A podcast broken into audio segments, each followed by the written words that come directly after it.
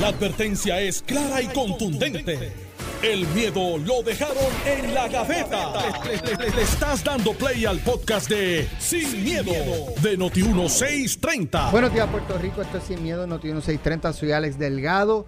Ya está con nosotros el senador Carmelo Ríos y el exgobernador Alejandro García Padilla, quien le damos la bienvenida y los buenos días. ¿Cómo están? Buenos días, tía Alex. Buenos días, Alejandro, el pueblo de Puerto Rico. Buenos días, Alex, a ti, al país, a Carmelo, listos para comenzar el análisis. Antes de entrar a las guerras este, locales, Por, por eso es que hay te- guerras locales de todos los niveles aquí en Puerto Rico.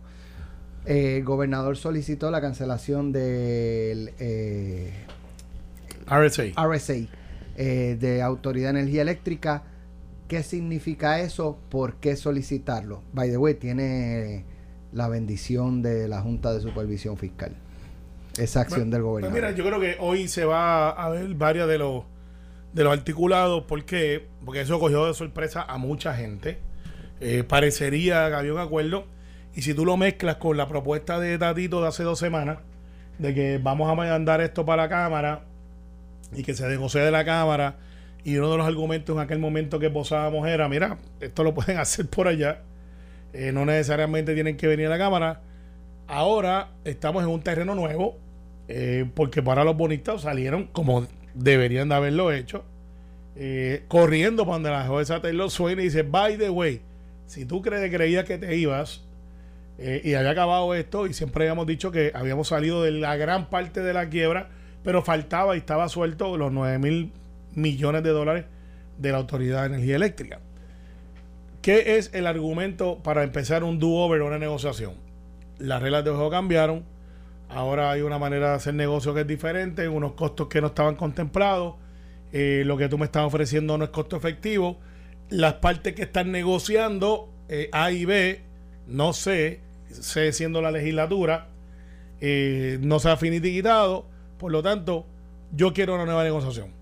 Esto nos tira para atrás eh, posiblemente uno o dos años, eh, porque estas negociaciones no son tan sencillas como, pues mira, yo me levanto la mesa y me voy. eh, aquí hay unos números que son los que yo creo que son los justos, ya sea para bajar la deuda, el costo del petróleo, va a influir, la guerra influyó de seguro, y yo creo que le toca a Omar entrar más en detalle y no puede sentarse en el banco a, a mirar el juego, tiene que salir al bullpen y decir técnicamente esto es lo que hay. A, B, C. Por eso fue que no se pudo llegar a acuerdo, por eso nos levantamos, por eso creemos que podemos salir mejor. El riesgo. El riesgo es que los bonistas vayan y digan, mire, güey, esa protección que tenía en la negociación, que estábamos entre A y B, eh, pues ya no existe porque se pararon de la mesa y ahora yo quiero ejecutar. Y eso es una manera de meter presión legal para decir, eh, a mí tú me debes. Y esta es entonces, pues ya que tú no quieres negociar, aquí está mi, mi carta. Me debes tanto. Y ahí entonces empieza, y estoy seguro que la juez, eh, que no debe estar muy contenta de que se va a envolver ahora en dos años más o un año más. eh, debe estar diciendo, bueno, traten de ponerse de acuerdo cuáles son los puntos que son diferentes. Eh, porque ustedes dicen que esto no es un buen negocio para el gobierno de Puerto Rico, porque quien se levanta es el gobierno de Puerto Rico. No son los Eh, bonistas. el argumento es que con la situación que está pasando con el costo del petróleo eh, se puede hacer insostenible. El, Bueno. o sea, el tener luz en la casa puede convertirse en un lujo. Pero para antes de empezar, Alejandro, ok, perfecto. Y ese es el argumento que ha salido público. Tiene que haber más argumentos. Y, y lo digo de manera de análisis, eh, es mi gobierno, pues yo estoy activo y, y yo soy parte del gobierno. Tienen que salir hoy a decir, bueno, la realidad es, sí, el costo es ese. ¿Y por qué yo, a qué yo me expongo? O sea, ¿cuál es el riesgo? ¿Cómo es que yo me levanto de la mesa y asumo un riesgo eh, que pudiera ser en contra mía? Va a pagar más. Yo creo que, el riesgo es calculado es para pagar menos, pero no puede ser exclusivamente el asunto de la guerra, porque esto es pasajero. Creo, creo, sí, eh, estoy de acuerdo contigo en cuanto a ese argumento, en cuanto al argumento de la guerra. Eh, ahora bien, creo que hay que analizar esto en una, también añadirle una perspectiva histórica, ¿verdad? En el, en el, en el proceso 2013 al 2016, eh, pues tratamos de evitar eh, el impago y de reestructurar la deuda, pero no se dieron las circunstancias. Algunas, algunas medidas se aprobaron, otras no, no se lograron. Eh, y hubo que solicitar que reestructurar la deuda porque según pactada no era sostenible.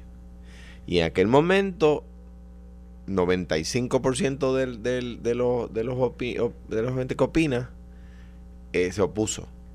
Y eso era una locura, y cómo es posible, y él está loco, el gobernador, y no sé cuánto más, ¿verdad? ¿De acuerdan? Bueno, pues, qué mal, qué mala decisión, tacata. Hoy todo el mundo, el 100% de los que opina dicen la deuda había que reestructurarla, ¿verdad? Obviamente le vieron las partecitas privadas al perrito y se dieron cuenta que el perrito era macho unos años después, ¿ves? Eh, Monday morning quarterbacking, ¿verdad? ¿Qué está diciendo el gobernador? El gobernador está diciendo, según pactada, la deuda de la Autoridad de Energía Eléctrica no es sostenible. Eso es lo que está diciendo el gobernador. Lo mismo. Claro, este pacto es del 2019, ¿verdad? Sí, no es tan eh, Es un pacto de tres años, exactamente. Eh, e ilustra que estuvo mal hecho. ¿Por qué? Porque no podía, porque, que, iba a subir el costo del combustible por una razón o por otra, era previsible. Porque si usted mira el costo del, barril de petróleo a través de las décadas, ve, que tiene una tendencia en alza. El costo del petróleo en el 1960 por allá era 6 dólares el barril, 3 dólares el barril. Hoy el costo del barril de petróleo está sobre 100 dólares. Pues, y usted lo ve a través del tiempo y va subiendo. Y en el 2019 debieron prever que el costo del petróleo iba a subir. Y no se, no se puede hacer tan vulnerable a eso, que es lo que está diciendo Carmelo Ríos aquí al lado mío. Pero, pues, pues, pues, que va a volver a subir y si, si el país pasó mañana hay otro conflicto en otro lado. Por eso es que digo que el argumento no puede ser solamente la guerra. Puede ser solo ese. Tiene que haber más. Pero, eh, pero, explicarlo pero que el gobernador tiene razón en solicitar que se reestructure nuevamente porque de acuerdo a como estuvo pactado no es pagable, pues tiene razón. Y la Junta está diciendo, mire, ¿sabe qué? Strike, es verdad. Sí, y, pero, pero hay que explicarlo. Ah, claro. Y, no necesariamente tiene que ser la legislatura. no, no, no, no, no debe ser. No debe ser la legislatura. Debe ser eh, las personas envueltas y Omar es un buen comunicador. Y, además esto es un tema ejecutivo, es una corporación pública. La legislatura obviamente tiene que decir, tiene un say, como dicen en inglés, eh, y es, porque son los representantes directos, distritales del país, ¿no? Pero, pero, pero es un, quien tiene que explicarlo es, él, para empezar, la propia autoridad que tiene una junta inexistente. O sea, quiero decir, no es que no, es que no existen, es que solamente hablan los representantes eh, del interés público yo me acuerdo cuando, cuando, cuando nosotros hicimos una, una selección de personas de todos los Estados Unidos y además de Puerto Rico para la Junta de Gobierno. Buscamos gente experta, personas con headhunters, ¿verdad? Para, para tener una junta pro en la autoridad. Eso lo eliminaron.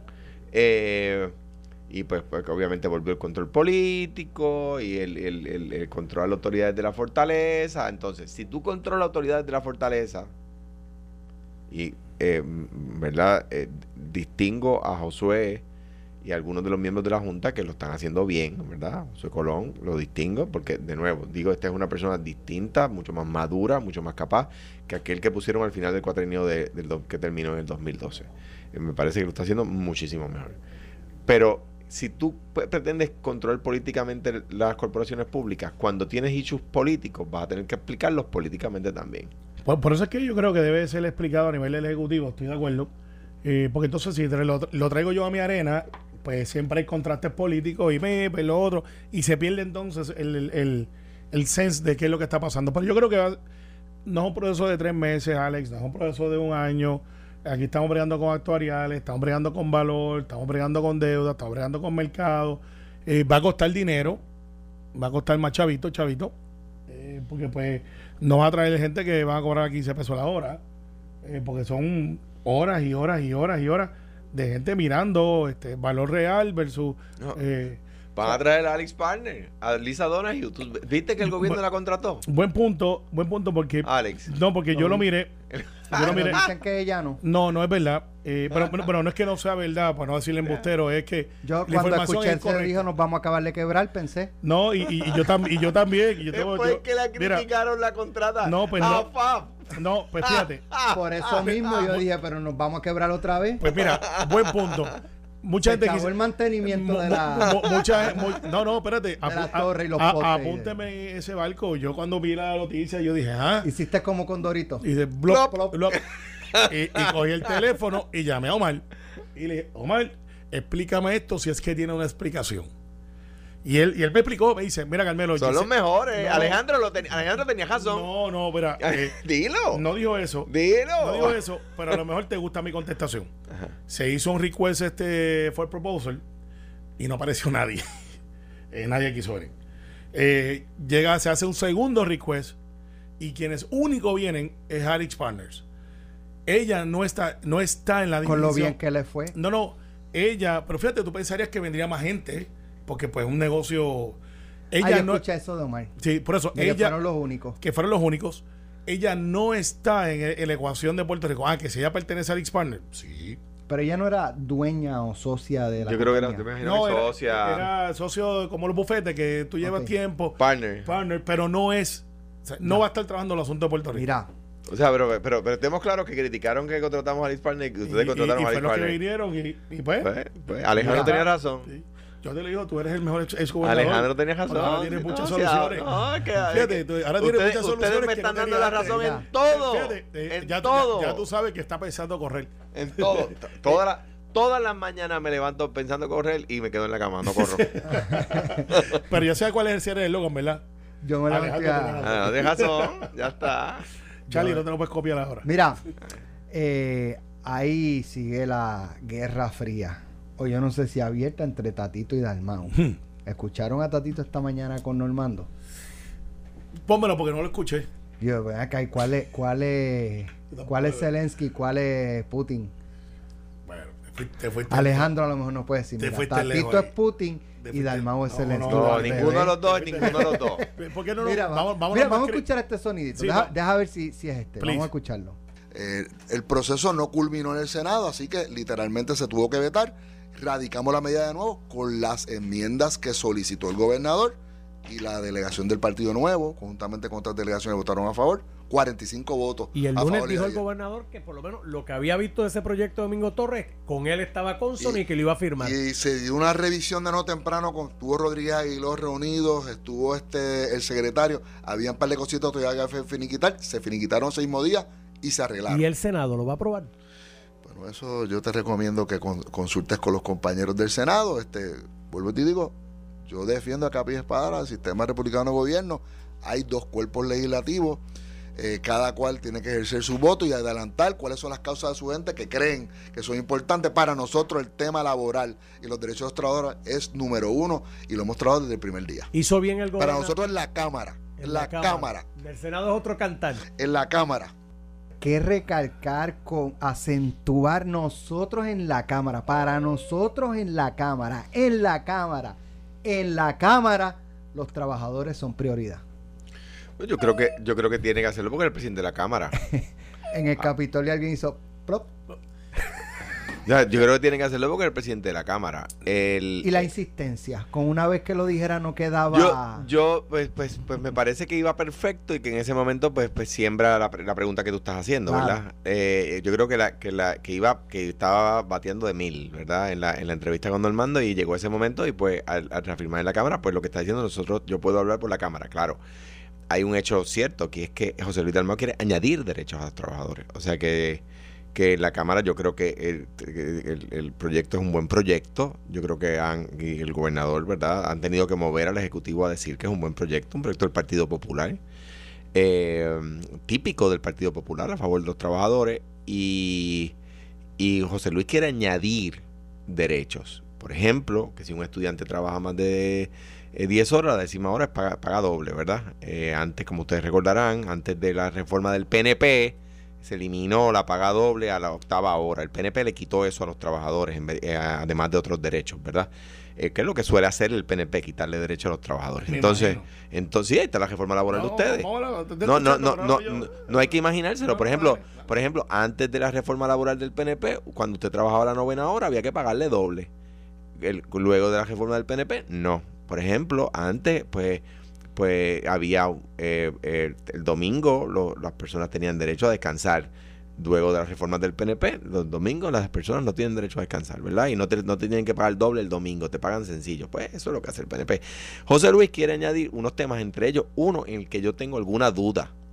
Te voy a decir cuál es. Una Ese, manera bien fina de ponerlo, ese- tiene razón. no, no, no, no es que no tengas razón. No tengo razón. Es que, y lo, lo, lo- o sea, lo, lo compartí aquí y lo compartí, lo he compartido en el espacio con, en- con Tomás en Telemundo. Y es lo siguiente. Si vamos a solicitar un trabajo, Carmelo y yo, y yo soy estudiante y Carmelo no lo es, ¿a quién Alex le va a dar el trabajo? Pues si yo tengo más derecho que Carmelo, le va a dar el trabajo a Carmelo, no al estudiante, ¿verdad? Eh, y en ese sentido, eh, pues me parece que procurando hacerle un bien, quizás no se le hace. Ahora bien, y por eso digo que tengo duda, quizás es una medida para proteger al estudiante, ¿por qué? Porque no queremos que ningún patrono a un muchacho o una muchacha, a un joven, una joven puertorriqueña que está luchando por salir adelante en la universidad, venga un patrono y lo venga a trabajar 10 horas al día. Quizás lo que está haciendo José Luis Dalmao, y en ese sentido yo creo que es una buena idea, es decir al patrono, no, no. eh, Alex Delgado es estudiante en la universidad. Sí, pues Alex Delgado es estudiante en la universidad. Y al- no puedes ponerlo en la encrucijada de decirte, mira, yo solamente puedo trabajar ocho horas porque la verdad es que yo estudio full time o porque estudio part time, pero no puedo descuidar los estudios. No me vengas a meter 10, 14 horas. Ah, pues para disuadir al patrono y permitir que ese joven o esa joven siga estudiando, dice, ah, bueno, pues está bien, le- si le vas a, poner más de 10 horas de trabajo, tienes que pagarle doble, ¿ves? O sea que en ese sentido sí me parece que es una buena idea porque protege al estudiante y le permite seguir estudiando. Un joven que quizás necesita los chavitos no puede renunciar al trabajo, por lo tanto no, no se atreve a decirle que no al patrono, que lo ponga a trabajar 10 horas, pero disuade que el patrono lo Yo haga. entiendo, entiendo, y, y creo que en la teoría, ¿verdad? Este, eh, uno puede. No, no sé si pero- ese es el racional. Hoy día, hoy día, como está la cosa, este, por, por lo que yo he visto y he hablado con distintas personas, el patrono que quiera tener empleados casi tiene que, que- que Robarle. adaptarse a las Sí. necesidades del Mira, empleado. mira, este- No el empleado de la empresa. ¿Sabes? Este, yo conozco de empresas, y no estoy hablando de esta. eh, en un periodo de un mes reclutaban, qué sé yo, cinco personas y no llegaban a dos semanas. Había personas que eh, salían a la hora del almuerzo y se iban. No Pero volvían. no volvían, no, y no, y gente que va a la entrevista- la, la gentileza de notificar. Mira, Eh, de gente que verdad no voy a. va a la- simplemente. van a la entrevista, les a- los aceptan y simplemente no van a día. So- so- pero solamente para puntualizar que uno puede estar a razón, a favor o en contra de la idea de José Luis, pero el Senado quiere añadir derechos. Mira, eh, obviamente la pausa está encima y nos va a dar el tiempo. Dos minutos te da. Te da- Sí, dos minutos me da, pero este, obviamente. Eso es como resumimos lo que está pasando en el, en el Senado el- y la con el- Cámara. con el- ah, yo pensaba que era con el chofer no, y, no, y no. Aponte Dalmau. No, Eso lo hablamos después. Pero este, lo que pasa es lo siguiente. ¿Salió bien? No, después, Por pero- eso. Pero lo hablamos después y, y no para antagonizar. Pero en la reforma laboral, el gobernador este no se pudo completar el proceso, el Senado no se autoconvocó, Tatito estaba de Que el acuerdo. Senado no se puede autoconvocar esta en sesión. Eh, bueno, se- Es una se- locura. No, no, se podía hacer, se podía Pues hacer. claro que no, Sí, Carmelo. asuntos internos y cosas, pero espérate. Pero es que esto no es un asunto Pero interno. espérate, espérate, ahora es que vamos. No se pudo completar el sábado del último día. El gobernador Beta pudo haber radicado un proyecto, se pone de acuerdo en lo que es Cámara y el gobernador. Se hacen la- las enmiendas de disposición de habían unos errores que se podían interpretar para errores. Y de momento sale José Luis y dice: No, pues conmigo no cuenten, yo estoy en otra página. Lo que. lo Una que- de las cosas que le eliminaron espérate, al pero- proyecto pero la había añadido José Luis. Espérate, espérate, voy a yo ahora, voy ahora. Hay como 11 puntos que, que- que son los que de la reforma vieja, lo que es la reforma nueva. Eh, en la reforma vieja se estaba buscando que más gente se contrataran porque no se estaban contratando. El, el- el mercado laboral cambió. Y hay unas cosas que estaban dispuestas para traer más gente y no, no se logró. Pues es justo también decir, pues vamos a buscar y, ajustarnos al mercado de ahora. ¿Qué sucede? ¿Qué sucede? Ciertamente José Luis está antagonizando con Tatito. No le quepa duda. ¿A quién le va a enviar José Luis eh, la reforma laboral? Que es un asunto del Partido Popular que Tatito Hernández dice, ese es el asunto número uno, por lo menos en la Cámara. Se lo va a enviar, no se lo va a enviar a, a no se lo va a enviar a Ramoncito Ruiz, se lo va a enviar a Rivera Lacén. Que no es de su delegación. O sea que lo que está haciendo José Luis es delaying the game para seguir el antagonismo con Tatito. Mientras tanto, estamos sin reformas donde estamos de acuerdo en un 99%. Y lo que plantea Alejandro, que lo pone de manera muy elegante, no se sostiene en derecho laboral. Bueno, Tenemos que ir a la pausa. Lo, lo- lo del asunto de los Pero- estudiantes, tiempo y medio versus ¿Cómo doble. que no? ¿Por qué no? Porque somos dos personas haciendo el mismo empleo, el mismo trabajo. Ajá. ¿Y por qué tú tienes una, un trato preferente al mío cuando estamos haciendo el mismo empleo? Y tú sabes que en derecho laboral yo te llevo el caso y digo, igual paga por igual trabajo. Por- porque el Tú le puedes estudiante pagar a uno tiempo y medio, el otro doble. ¿Por qué? doble, por el por- mismo trabajo. No, pues sí, la, por la porque- misma por- hora overtime. Por Porque, la misma hora por- overtime. pues, pues, te- pues, déjame eh, aclarar ese punto, porque el derecho laboral, como tú bien sabes, tú fuiste abogado de uniones, permite lo que se llama el reverse discrimination, o sea que lo lamento, pero el, el derecho laboral sí, En lo, per- sí lo permite. En este caso, Sí, no no, claro que sí. ¿Cómo tú? Mira, te voy a decir más. El- eh, te voy a decir más. La ley dice que los empleados del correo tienen que ser X por ciento latinos y X por ciento afroamericanos. Y veteranos, muchos de ellos. Y, Y, lo- y lo- lo- y los veteranos tienen, tienen preferencia. O sea que tú puedes discriminar a favor de un latino, o de un negro, un afroamericano o de un veterano. Sí, pero eso ahí Se llama estás- reverse No, discrimination. no, pero ahí estás hablando de minorías. Exacto. Dos empleados al mismo nivel, la misma paga, como tú discriminas, a ti te va a pagar doble y a ti tiempo y medio por el mismo trabajo, mismo nivel de Es peor, empleado, es peor. misma overtime. Alex, es peor. Está es peor. complicado. Pero- nos tienes pero- a Alejandro y a mí aquí. Y tú eres el jefe, como lo eres. Pero obviamente nosotros. Pero vamos a hacer una cosa, buen punto. Buen punto para que se discuta. Pues, eh, ese- pero esa es la asamblea legislativa que yo quiero, bien, no la, bien. no la que pretende el PNP de que no, discute no, las ideas. Del PNP, del PNP no traiga Ah, sí, claro, tú quisieras que el país se olvidara el- del el- PNP. el no, al contrario, Olvídate del ahí, PNP, es lo que ustedes quisieran. estamos ahí y el gobernador está De hecho, ahí, es que, es, es que no son de grata recordación. Estás escuchando el podcast de Sin, miedo, de Noti1630. Bueno, ya estamos de regreso, aunque eh, aquí hablamos sin miedo de todo. Eh, hay una, eh, un suceso que ocurrió en el obispado de Arecibo, donde aparentemente fue removido de su posición el obispo Daniel eh, Fernández, me parece que es el, el- Fernández Torres. Daniel Fernández Torres, fue removido. Hay una nota en noti1.com eh, que apuntaba a, a- a que este iba a ser removido por desobedecer directrices u órdenes del Papa Francisco. Si usted desobedece al Papa, usted desobedece a Dios, pienso yo, ¿no? Es representante de Dios en la tierra. No, te fuiste- ahí, pero, este, no, no leo porque está en el cielo. Te, te- te fuiste lejos porque pues lo llevaste al extremo. el otro, Eh, eh, por, por si acaso, Carmelo Río Nosotros le dice con las expresiones otro. vertidas por Alex Delgado. lo otro es que eh, se le imputa de sus compañeros obispos que no es precisamente un compañero. Este, Pero aquí, aquí discutimos una vez. pero- perdón, perdón. Perdóname, porque es que el, el obispo emitió una comunicación. eh, es bastante larga. Déjame ver si puedo leerla completa. Es bien larga. Pero vamos allá. Dice eh, aquí, eh, comunicado de prensa, declaración del obispo Daniel Fernández Torres. Cuando reciban la noticia de mi sustitución como obispo al frente de la diócesis de Arecibo, quiero que sepan que no me corresponde explicarles una decisión que no puedo explicarme yo mismo, aunque la acepté con la paciencia de Cristo por el bien de la iglesia. O sea, ya la acepté que la solicité. o sea, lo sacaron lo sacaron. Este, ya, digo, ya, ya la aceptó. Dice, lo acepté. Eh, es lo que entiendo. Tampoco les toca a ustedes, a quienes se dirige, juzgar aquello de lo que solo Dios y la historia harán en su momento. Al reaccionar a lo acontecido, me siento bienaventurado por sufrir persecución y calumnia. Él Hmm. denuncia que la iglesia lo persigue eh, y lo está calumniando. Roma, de hecho. Eh, sí, eh, ah, Eh, desde y- aquí y- hasta y- allá. Y, y un poquito más criollito. Eh, pero es que lo saque sí, Roma. creo que Claro, va claro. todo, o sea, va, va desde aquí hasta allá. Eh, por anunciar la verdad de la dignidad del hombre en unas circunstancias como las actuales en las que resulta incómodo, eh, se opone a nuestras acciones. Hoy puedo tener la frente en alto y aún siendo imperfecto y pecador, saber que he hecho lo correcto y eso me da mucha paz interior. Me conforta además el significado en hebreo del nombre Daniel, que providencialmente recibí en mi bautismo. Y entonces cita o pone entre paréntesis, Dios es mi juez. Lamento mucho que en la iglesia donde se predica tanto la misericordia, en la práctica algunos carezcan de un mínimo sentido de justicia.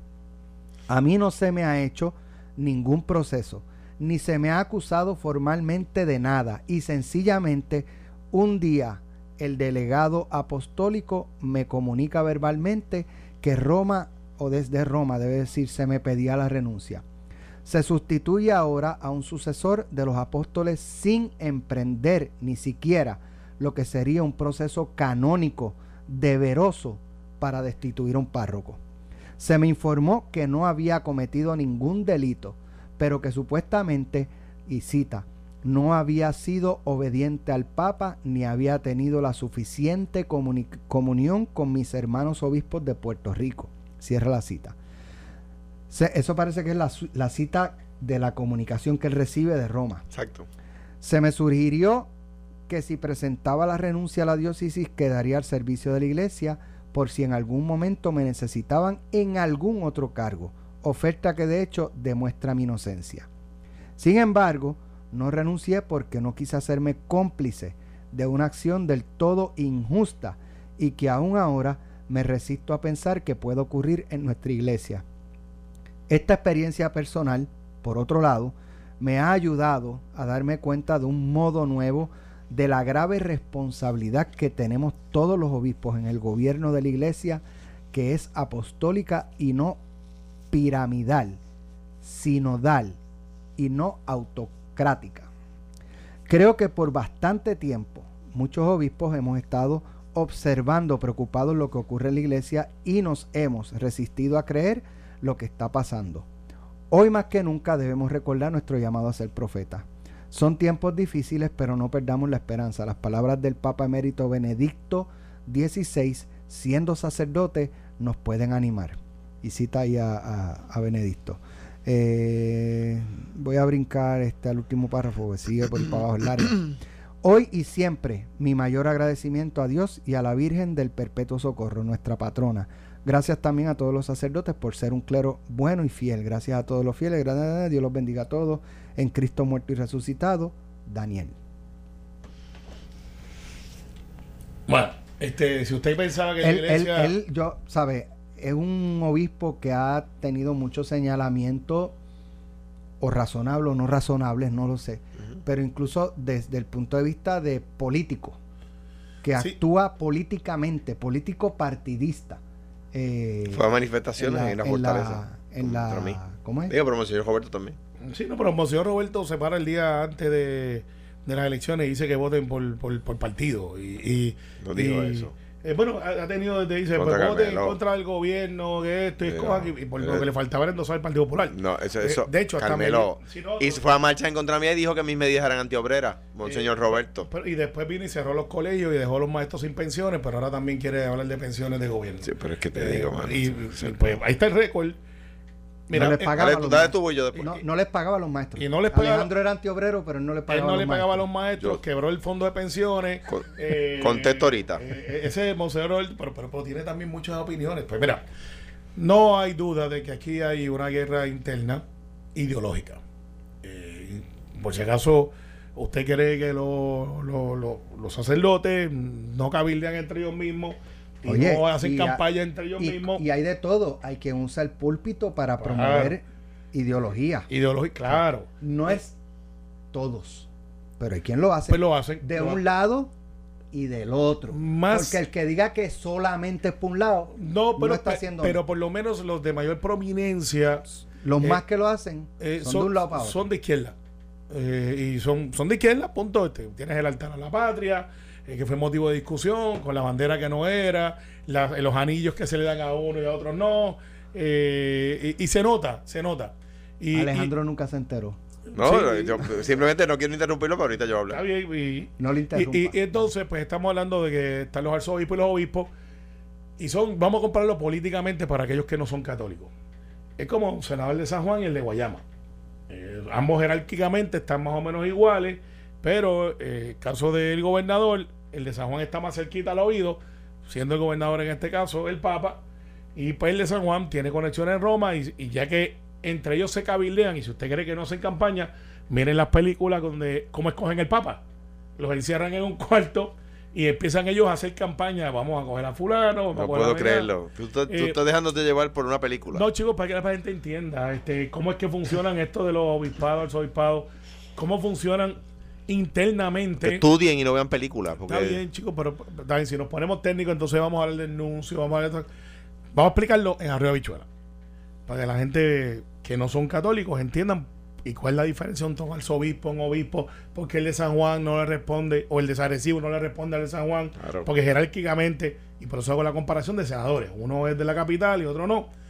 Y se fueron a buscar la guerra en Roma. Cuando buscar la guerra es, no lo podían sacar ellos aquí, pero sí fueron haciendo el expediente. La guerra aquí es, y lo que internamente me dicen, es que los liberales no estaban de acuerdo con las posturas del obispo. Y el obispo decía, miren, no se pongan a hacer eso. Y ellos empezaron a decir, no, pues aquí somos más. Y empezaron a enviarle a Roma, mire, este obispo no está con nosotros, no está trabajando en equipo. Y empezaron a hacerle un expediente. Y llegó el momento que los argumentos que se dieron desde Roma, pues dijeron, pues si eso está teniendo problemas, pues vamos a sacarlo. Porque tampoco son de, de que una vez tú llegas a obispo y te dan este ese obispo agresivo, son permanentes, te pueden remover. Son de confianza del Papa, vamos a ponerlo así. Y te pueden sacar de Arecibo y mandarte para Colombia. Y decirlo, mira, pues su servicio hace falta en Argentina. Y así por el estilo. Así que es una guerra ideológica. Eh, punto para Monseñor. Aparentemente ganó esta desde Roma. eh, con sus amigos allá. Y no que el obispo tampoco no tenga. Pero parece que no se preparó. Y el de Cagua, el de San Juan, esos que procesan un poquito más a la izquierda, se juntaron y dieron, tú eres el disociador. Y de Roma le, le mandaron el... Vamos Alejandro, porque antes de irnos quiero tocar el tema de lo que está pasando en la Florida con la medida legislativa, no sé si la han visto, para prohibir que a niños de kinder a tercer grado se les enseñe perspectiva de género, De género. orientación sexual Sí, y todos eso- esos temas. Eso se va a hinchar. Y eso se va a hinchar. Y aquí no se está tocando, pero eso se va a no, hinchar. eso va a llegar aquí. Se hoy va- llega se- aquí, ya se, hoy apro- llega se aquí. aprobó en el Senado, me parece, o estaba por aprobarse en el Senado para que el gobernador de Santi lo firmara. Que tú sabes que lo va a Y firmar. ya el secretario de Educación hizo una fuerte advertencia. Las escuelas que se nieguen a cumplir con la ley, no me acuerdo el número, que ordena que se de ese tipo de educación, ¿verdad? Este eh, pueden, perder pueden, pueden perder fondos federales. Pero, eh, educación federal. Pero mira, Educación mira, federal. digo, sobre ese tema, de hecho, el obispo Daniel fue, fue- estaba muy en contra. Pero déjame, déjame atender el tema. Para empezar, el, el- el tema de, de- de llevar, enviar el anillo, eso fue un tema del obispo Alejo de Arismendi a Ramón Power. Si tú venís a traerlo a, a- a- a- a la, a la gestión del, del- del Monseñor Roberto, cuando el caso de Vieque, me parece a mí que y, y- y- y- hacer un señalamiento político partidista me parecería, eh, ¿verdad?, desconocer la historia. Porque esa tradición viene de cuando Alejo, cuando Ramón Power derrota en elección al primer obispo puertorriqueño Juan Alejo de Arismendi y para demostrar en las cortes de Cádiz que no había división en Puerto Rico, el obispo le da su sortija. O sea que dicho eso, número uno, o sea, porque no, no, no es correcta la, la- la- el, el ejemplo. Número dos, Digo, la el- crítica en lo del anillo es que era más que por un lado. No, no, Rosselló es que el, el arzobispo fue, no le fue dio- una sola vez con el tema de Vieques, pero Ni a anyway. Fortuño tampoco. Fue una dio. sola vez con el tema de Vieques. Ahora, ahora bien, ahora, ahora bien, habiendo dicho eso, la Congregación para la Doctrina de la Fe es la que determina la corrección de la doctrina católica.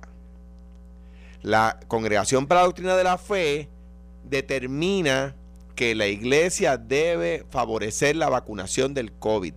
Y a quien se le va, aquí los PNP quieren hacer la pelea chiquita, como están acostumbrados, la cosa triquiñuela ahí de que fue un obispo contra el otro, y la cosa como si, como si en Roma estuvi- traer el PNP. como si en Roma estuvieran pendientes de eso. No, porque es que aquí, el, aquí el chiquitito aquel que dijo no sé qué, el otro que el obispo no se lleva con el otro obispito, entonces la ta, ta. No, no, no, no, no. Aquí comentamos en Sin Miedo. Aquí comentamos en Noti 1 que el obispo estaba eh, eh, yéndose eh, fuera de la doctrina cuando estaba desacatando la instrucción del Papa que venía de la congregación de la doctrina de la fe. Si no me equivoco, es el canon 48, el artículo 48, perdón, de la Constitución Apostólica. Y yo lo dije aquí. dije, oh, cuidado, porque a que alguien le explique al, a- al monseñor Daniel que él jura obediencia al Papa. No, no es opcional. No es que en lo que yo creo sí, en lo que yo no creo no. Es que yo puedo discrepar. Ah, porque si él puede discrepar de lo que dice la congregación de la doctrina de la fe en esta, pues también mañana puede discrepar en cuanto a lo que dice la, congregación de la doctrina de la fe en, al establecer un dogma. La resurrección del Señor. O la, o la Trinidad. Tres personas distintas, un solo Dios. Hay otras, otras eh, eh, fes que creen que son tres personas distintas, punto. O sea que me parece, me digo con mayor respeto al obispo Daniel, sucesor de los apóstoles, agradecido yo como católico de su, de su función, aunque discrepara muchas veces porque me parecía exageradamente conservador. Pero, pero fue en contra de lo, que, de lo que dijo la congregación de la doctrina de la fe. Yo que no soy sacerdote sé que no puedo hacerlo. O sea que yo no tengo esa laxitud. Entonces el PNP, ah, no, que, que esto es que un obispo le ganó al otro, porque como si en Roma el secretario de Estado del Vaticano fuera a llamar al nuncio porque dos obispos le dijeron que est- estaban peleados con el otro obispo. Bendito sea Dios, en Roma le van a colgar el teléfono. ¿Sabes? Porque no están, no, Roma no se dedica a esas cosas. Y el nuncio en la República Dominicana no se dedica a esas cosas, a esa pelea chiquita. Pues se fue contra la doctrina de la fe. Pues, pues. Eh, Este, no se va a Yo- un asunto fíjate, del PNP, yo, pero yo- un asunto yo- liberal. by the way, que lo de, tú dices lo del anillo fue por Aníbal Convieque. a quien debió haberle En dado el ese momento que fue. Rosselló fue el Don. Rosselló, le No, no, no, pero Rosselló- le no. dio el anillo Pero no a le Aníbal. una a una y una a otro. No, ¿Verdad lo que pasa podía, es que Alejandro? no, lo que pasa No es que el, a- Alejo Arismendi se lo da al representante de Puerto Rico en las Cortes, que en Puerto Rico sería el comisionado residente, no es al gobernador. Me imagino. Se lo, es que así, pero es que ese es el hecho histórico. Está bien. Le dio haber dado la, la sortija a Rosselló. se la Pero dio a ¿qué es no eso? Pero si era el comisionado No, pero residente. bien. Está bien, está Ahora, bien. ahora, yo, y verdad, sobre el obispo que habla de misericordia, ¿cuán misericordioso fue él con la comunidad homosexual?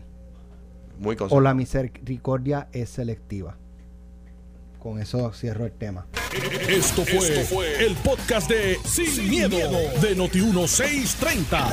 Dale play a tu podcast favorito a través de Apple Podcasts, Spotify, Google Podcasts, Stitcher y notiuno.com.